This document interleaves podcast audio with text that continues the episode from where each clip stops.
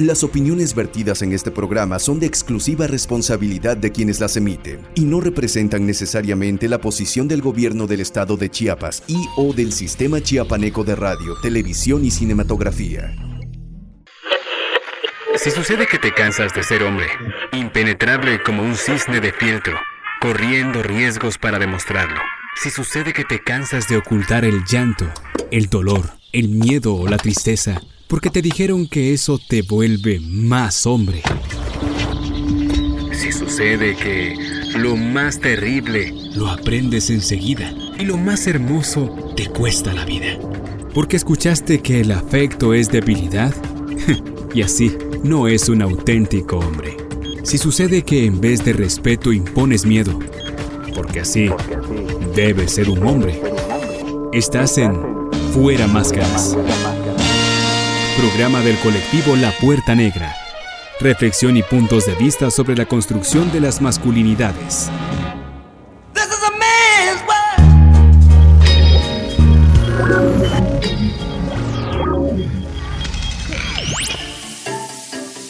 Bienvenidas, bienvenidos, bienvenides. Fuera Máscaras, programa del colectivo La Puerta Negra. Gracias a los enlaces vía telefónica que estamos haciendo. Es un placer saludar con mucho gusto a mi estimada Jeru Aparicio Aviña. Ella es psicóloga, victimóloga feminista, profesora actualmente de la Universidad en la República de Uruguay con el tema de identificación de riesgo feminicida. Jeru, bienvenida fuera Máscaras. Hola, pues aquí muchas gracias por la invitación, muy contenta de participar eh, y sobre todo de un espacio pues tan cálido para mí, pese, a los contenidos que a lo mejor luego pueden ser un poco complejos, siempre es un placer este pues compartir con, contigo Alfredo y con toda la audiencia de Fuera Máscara. Perfecto, estaremos hablando acerca de los feminismos, el pensamiento de las feministas y sobre todo la visión que tienen las feministas sobre el trabajo con hombres. ¿Qué es esto? Es fuera, fuera máscara. Estás escuchando Fuera Máscaras. Bueno, mi estimada Jeru, para ya entrar en materia con, este programa, eh, digo, aparte de saludarte y gracias por atender la llamada y esta invitación eh, para Fuera Máscaras, preguntarte y para que el público que nos está escuchando que de pronto no tenga nociones acerca de los movimientos feministas y para quienes ya tengan y quieran conocer un poquito más sobre estas experiencias, estas eh, pues teorías, estas investigaciones, sobre todo estas olas de los movimientos feministas, preguntarte a ti directamente qué ha significado para Jeru eh, el feminismo. Ay, bueno, pues mira, o sea, con mucha emoción te puedo decir que desde que entré en contacto con los estudios feministas y con los pronunciamientos feministas, transformó mi vida, o sea, y en muchos sentidos positivos. Ahora, el que sea muchos sentidos positivos no quiere decir que hayan estado exentos de interpelaciones y también de, de su cuota de, pues sí, de, de, ciertas angustias, pero finalmente ha sido muy liberador identificar, bueno, pues cómo hemos sido crecidas las mujeres en un, en un sistema, ¿no? Que, que significa y que asigna ciertos roles, ciertas funciones a partir de, de nuestra diferencia biológica y a partir de las diferencias también de nuestras funciones y de la división sexual del trabajo, cómo, cómo se encarna a partir de estas diferencias la desigualdad para el ejercicio de derechos. Entonces, a mí el feminismo me ha dado, bueno, pues toda un, un marco teórico, conceptual, referencial, pues para que yo pueda exigir, digamos, este esta vivencia de, ser titular de derechos humanos y de comprender también las lógicas de, pues, patriarcales, ¿no? En donde se nos, se nos exige eh, a veces directamente y explícitamente o si no simbólicamente, pues una subordinación a un sistema patriarcal o a, lo masculino. Entonces, para mí sí ha sido como un marco de referencia para poder este, interpretar pues, ciertos códigos históricos, culturales, sociales, políticos y eso, más que nada, esa oportunidad de cuestionar un orden establecido. Oye, Jeru, ahorita escuchándote, ¿hay un antes, hay una Jeru antes y una Jeru después de conocer más eh, sobre los movimientos feministas? Sí, sí, sí. Y por eso te digo que ha, sido un, recorrido de, pues, de varios estilos de, de apropiación también, porque, bueno, desde una postura de, de, reconocer que lo personal es político, que el deseo y la sexualidad, por ejemplo, son construcciones sociales y políticas, que existe un sistema sexogénero que hace una distinción entre hombres, mujeres y otras identidades, digamos, eh, no hegemónicas o no tradicionales. Y sí, yo eh, realmente la condición de derechos humanos que tanto se habla, realmente la he podido materializar y, acuerpar a través de los movimientos feministas, ellos. O sea, para mí sí hay un antes y un después. Por ejemplo, este, el cuestionamiento, así muy básico, de que eh, la violencia, la violencia es un dispositivo de control social, ¿no? O sea, no es algo biológico, no es algo que, la violencia basada en género no es algo constitutivo, ¿no? del ser humano, sino el reconocimiento de todas las lógicas de ejercicio de poder, de control y dominio que existen sobre los cuerpos de las mujeres. Entonces, eh, esto que planteas, ello también me lleva a esta reflexión que luego comparto pues con colegas, mujeres jóvenes, de todas las edades. O sea que el ser feminista uno sería como un pronunciamiento personal y político, o sea, una autodeterminación, y que no hay un feministómetro. O sea, que cada una, o sea, a partir de estas reflexiones y de cuestionamientos, puede, o sea, iniciar un proceso, porque esto también este platicamos, no es que seamos feministas consumadas, sino realmente dependiendo de nuestra posición, digamos, y, eh, es el análisis que también se dice interseccional, no es lo mismo los feminismos para mí, mujer blanca, de, no sé, de mediana edad o adulta, que una niña, que una adolescente, que una mujer adulta mayor. O sea, creo que esa es la riqueza de, del feminismo, que hace que cada mujer, dependiendo de sus circunstancias, sus condiciones, o sea, analice e interpele pues todos estos mecanismos de, ejercicio y de, de, control que hay y hasta dónde vamos a hacer esta transgresión, o sea, sin exponernos o en autocuidado, creando redes entre nosotras. Entonces, para mí ha sido algo muy bonito el ver chicas que dicen, oye, pues yo hago esto, esto, soy feminista y le pregunto, ¿tú cómo te sientes? No, pues yo siento que sí, que, cuestiono esto o cuestiono los mandatos, por ejemplo, de, de, que me enseñaron de que las niñas o las mujeres pues tienen nada más que hacer determinadas funciones. Digo, sí, esa es la riqueza del feminismo. O sea, que cada una se puede ir autodeterminando en, en estas en este conocimiento propio, situado de dónde estamos, ¿no? ¿La dignidad humana se defiende desde las posturas feministas? Sí, la, bueno, de entrada voy a retomar un, precepto kantiano que es la dignidad humana, pero desde el ámbito de psicología, ¿no? Como psicóloga.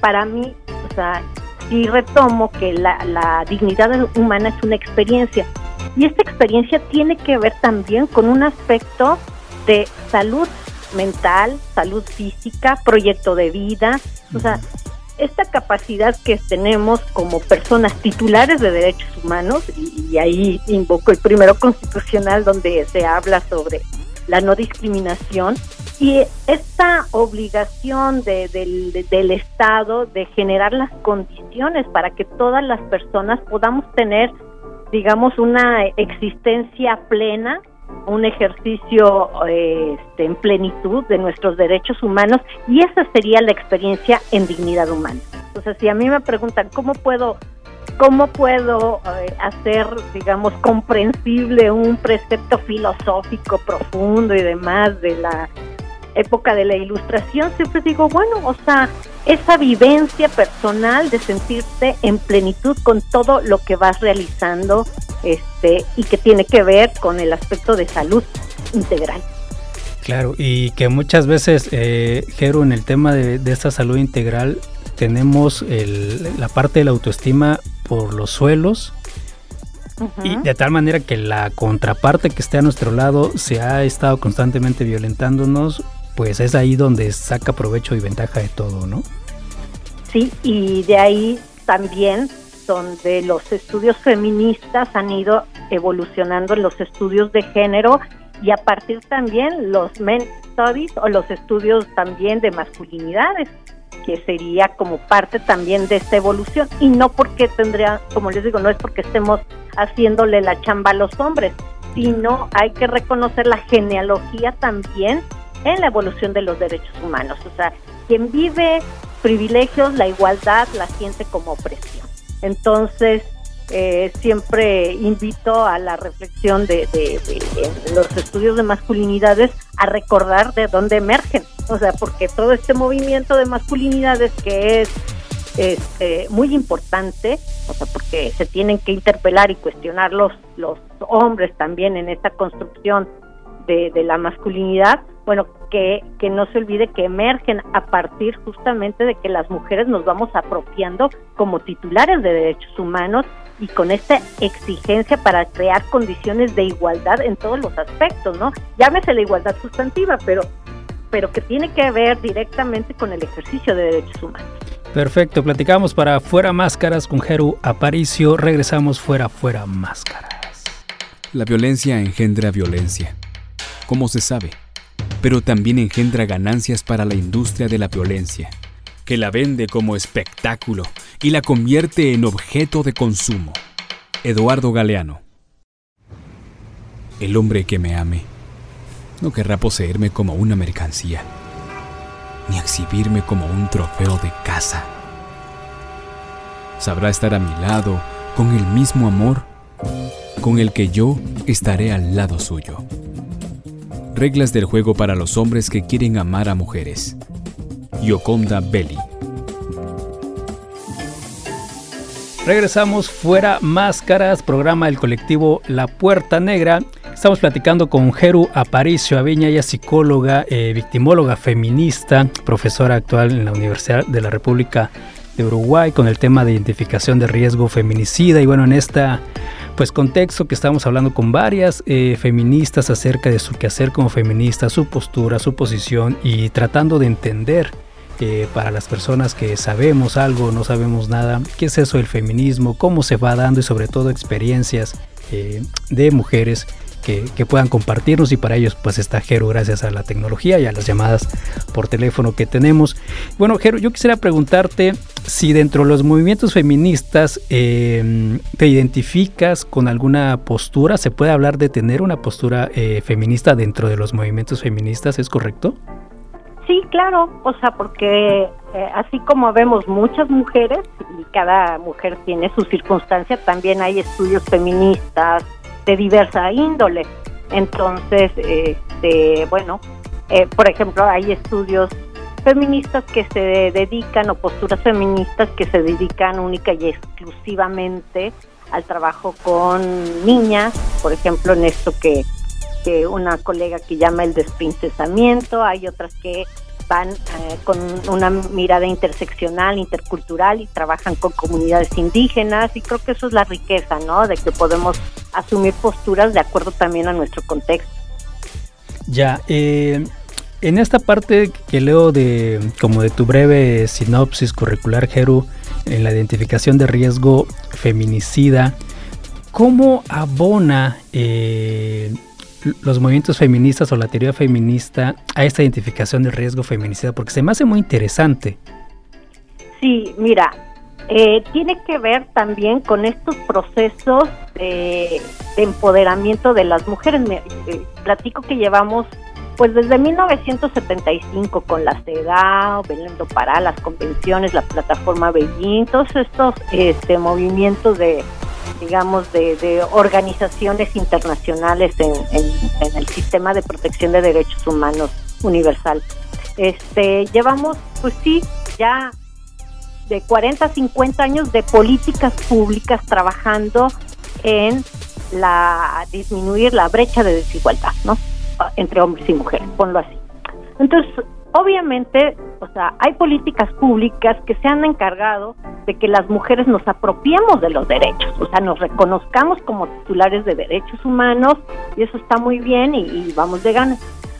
Pero o sea, no se ha trabajado en políticas públicas interinstitucionales, coordinadas, articuladas, sobre la deconstrucción de la masculinidad.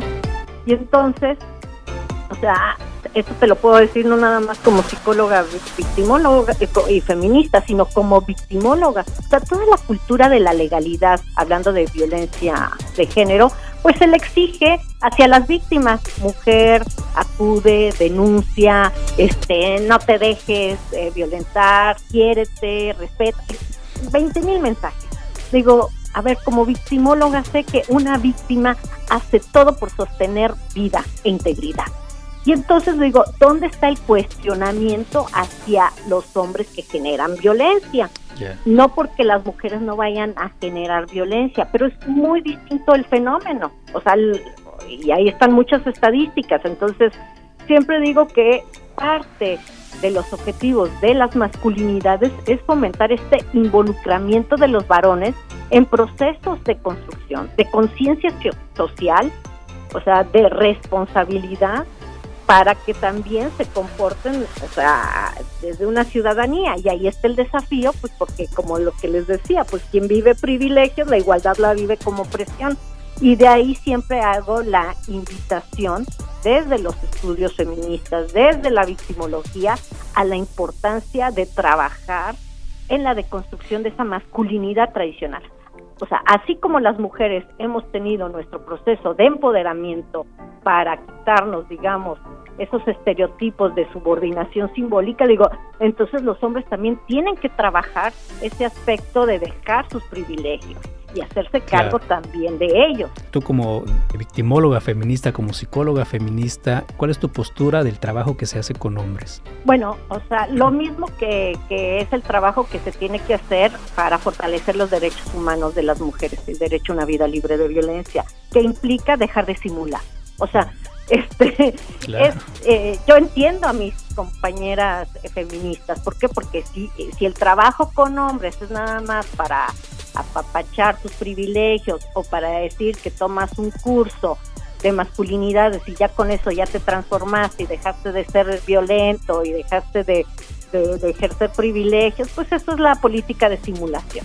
Entonces, obviamente va a causar molestia porque es ese discurso de, decir, pues ya estamos haciendo, y no, o sea, realmente eh, quienes nos dedicamos desde los feminismos a observar todas estas políticas o movimientos eh, de la deconstrucción de esta masculinidad tradicional, pues estamos este, justamente pendientes de que no sea un discurso simulador, o sea, porque pues ya, ya hemos visto, ¿no? Donde damos un cursito, dos horas y ya, o sea, que la institución ya se dé por deconstruida, ¿no? En, la masculinidad tradicional. Pues cómo no se va, digo, cómo no nos vamos a enojar, ¿no? Claro. O sea, entonces, pues más que nada sería un, la invitación a un compromiso integral eh, para la deconstrucción de la masculinidad tradicional, porque reconocemos que este, se pone el foco sí eh, en el riesgo feminicida muchas veces digo pero lo que lo que es la violencia cultural la violencia estructural las que sostienen o sea la violencia simbólica que sostiene las violencias explícitas digo pues cuándo se van a tocar mientras no se trabaje con la estructura de esa construcción identitaria pues vamos a seguir apagando el fuego de las violencias y nada más vamos a gestionar las víctimas. Y cuando hablo de gestión de víctimas es hablo de, de, una gestión eh, transgeneracional, ¿no? Donde eh, las madres víctimas, mujeres que son madres víctimas de violencia, sus hijos o hijas replican la circunstancia, los hombres que generan violencia, hijos o hijas generan también circunstancias y ahí vamos nada más, te digo, gestionando víctimas y victimarios. ¿Por qué? Porque no estamos incidiendo en la desigualdad de la este, identidad sexogenérica y de estos ejercicios de abuso de poder que están construidos desde esta lógica patriarcal. Y, y como todo, o sea, como todo movimiento, pues luego dicen, ah, están simulando y demás. Bueno, o sea, vamos caminando juntos, juntas, juntes, pero aquí lo importante es iniciar el proceso. Claro. O sea, empezar a hablar. Entonces me dicen, es que muchas veces es este, más de lo mismo, es simulación y demás, como en todas las políticas públicas. O sea, si yo me voy a ver políticas públicas de, no sé, sector agropecuario, digo, si se trata de simular, pues va a haber mucho. Pero pues ahí está el compromiso, ¿no? También entre nosotras entre nosotros nos conocemos, sabemos realmente quién ya tiene una larga data creando condiciones para la igualdad. Desde tu expertise y desde tu visión crítica, Jeru, ¿qué sería lo que tendríamos que ir trabajando con nosotros los hombres en esos procesos con hombres? Como que qué elementos o pilares machistas ubicas. Bueno, obviamente, o sea, la perspectiva de género y el enfoque de derechos humanos sería como que un pilares que tienen que estar vaya, en cualquier abordaje y en cualquier intervención, porque, o sea, muchas veces no se tiene un marco referencial de qué son los privilegios, qué son los derechos. Recuerdo del trabajo que tenía con pues con hombres que ejercían violencia hace años que me decían, y mi derecho a que me laven los platos, y, mi derecho, o sea, entonces digo, claro, falta una cultura que, eh, o sea, establezca y que se promueva, bueno, pues, ¿cuáles son los derechos? O sea, empezar a complejizar y a problematizar. ¿Por qué? Porque es obvio que los hombres que ejercen privilegios, pues no van a dejar sus privilegios. Claro.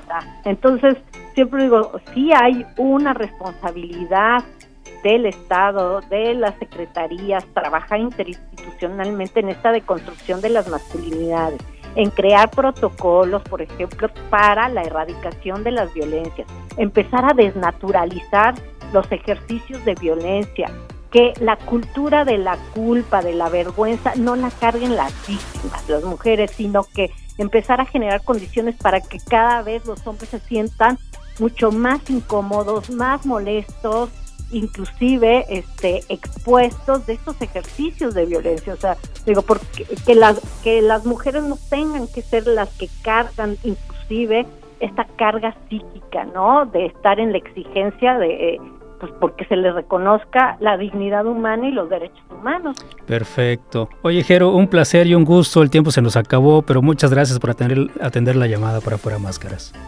Muchas gracias, Fello, y a todas las personas que nos escuchan, un saludo. Pues un abrazote a la distancia. Esto fue Fuera, Fuera Máscaras. Nos escuchamos en la próxima emisión. Si sucede que te cansas de ser hombre, impenetrable como un cisne de fieltro, corriendo riesgos para demostrarlo. Si sucede que te cansas de ocultar el llanto, el dolor, el miedo o la tristeza, porque te dijeron que eso te vuelve más hombre. Si sucede que lo más terrible lo aprendes enseguida y lo más hermoso te cuesta la vida. Porque escuchaste que el afecto es debilidad y así no es un auténtico hombre. Si sucede que en vez de respeto impones miedo, porque así debe ser un hombre. Esto fue Fuera Máscaras. Programa del colectivo La Puerta Negra. Reflexión y puntos de vista sobre la construcción de las masculinidades.